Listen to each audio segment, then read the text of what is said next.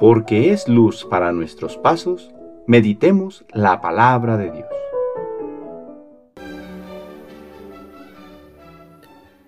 Del libro del Génesis capítulo 23. Sara vivió 127 años y murió en Kiryat Arba, hoy Hebrón, en el país de Canaán. Y Abraham lloró e hizo duelo por ella. Cuando terminó su duelo, Abraham se levantó y dijo a los hititas, Yo soy un simple forastero que reside entre ustedes. Denme en propiedad un sepulcro en su tierra para enterrar a mi esposa. Y Abraham sepultó a Sara en la cueva del campo de Macpelá, que está frente a Mambré, es decir, Hebrón en Canaán. Abraham era ya muy anciano, y el Señor lo había bendecido en todo. Abraham dijo al criado más viejo de su casa, que era mayordomo de todas sus posesiones, Pon tu mano debajo de mi muslo y júrame por el Señor, Dios del cielo y de la tierra, que no tomarás por esposa para mi hijo a una mujer de los cananeos con los que vivo, sino que irás a mi tierra a buscar entre mi parentela una mujer para mi hijo Isaac. El criado le dijo, y en caso de que la mujer no quisiera venir conmigo a este país, ¿tendré que llevar a tu hijo hasta la tierra de donde saliste? Respondió Abraham, no vayas a llevar allá a mi hijo. El Señor Dios del cielo y de la tierra, que me sacó de mi casa paterna y de mi país, y que juró dar a mi descendencia esta tierra, él te enviará a su ángel para que puedas tomar de allá una mujer para mi hijo. Y si la mujer no quiere venir contigo, quedarás libre de este juramento, pero por ningún motivo lleves allá a mi hijo. El criado fue a la tierra de Abraham y volvió con Rebeca, hija de Betuel, pariente de Abraham. Isaac acababa de regresar del pozo de Lahac Roy, pues vivía en las tierras del sur.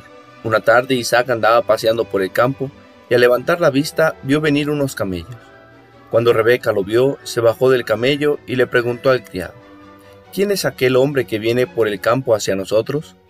El criado le respondió, es mi señor. Entonces ella tomó su velo y se cubrió el rostro. El criado le contó a Isaac todo lo que había hecho. Isaac llevó a Rebeca a la tienda que había sido de Sara, su madre, y la tomó por esposa, y con su amor se consoló de la muerte de su madre. Palabra de Dios.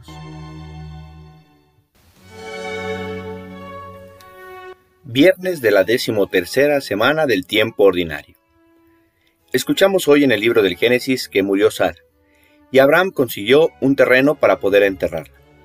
Este pequeño trozo de tierra se vuelve un anticipo de la promesa hecha por Dios a Abraham de la tierra prometida.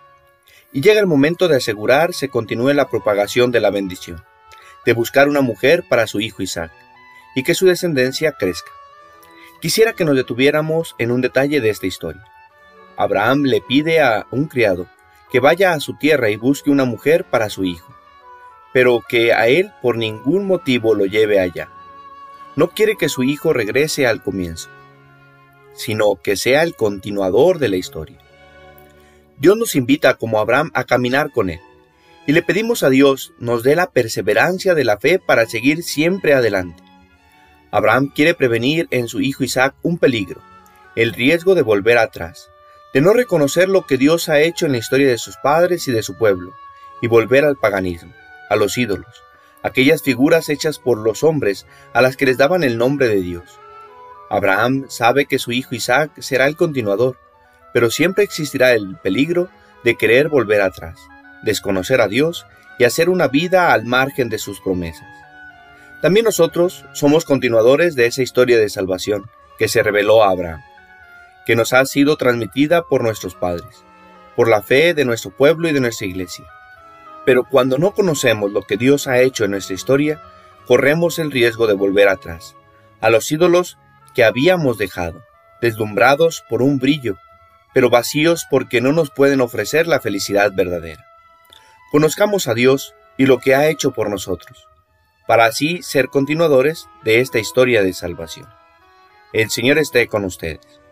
La bendición de Dios Todopoderoso, Padre, Hijo y Espíritu Santo, descienda sobre ustedes y les acompañe siempre.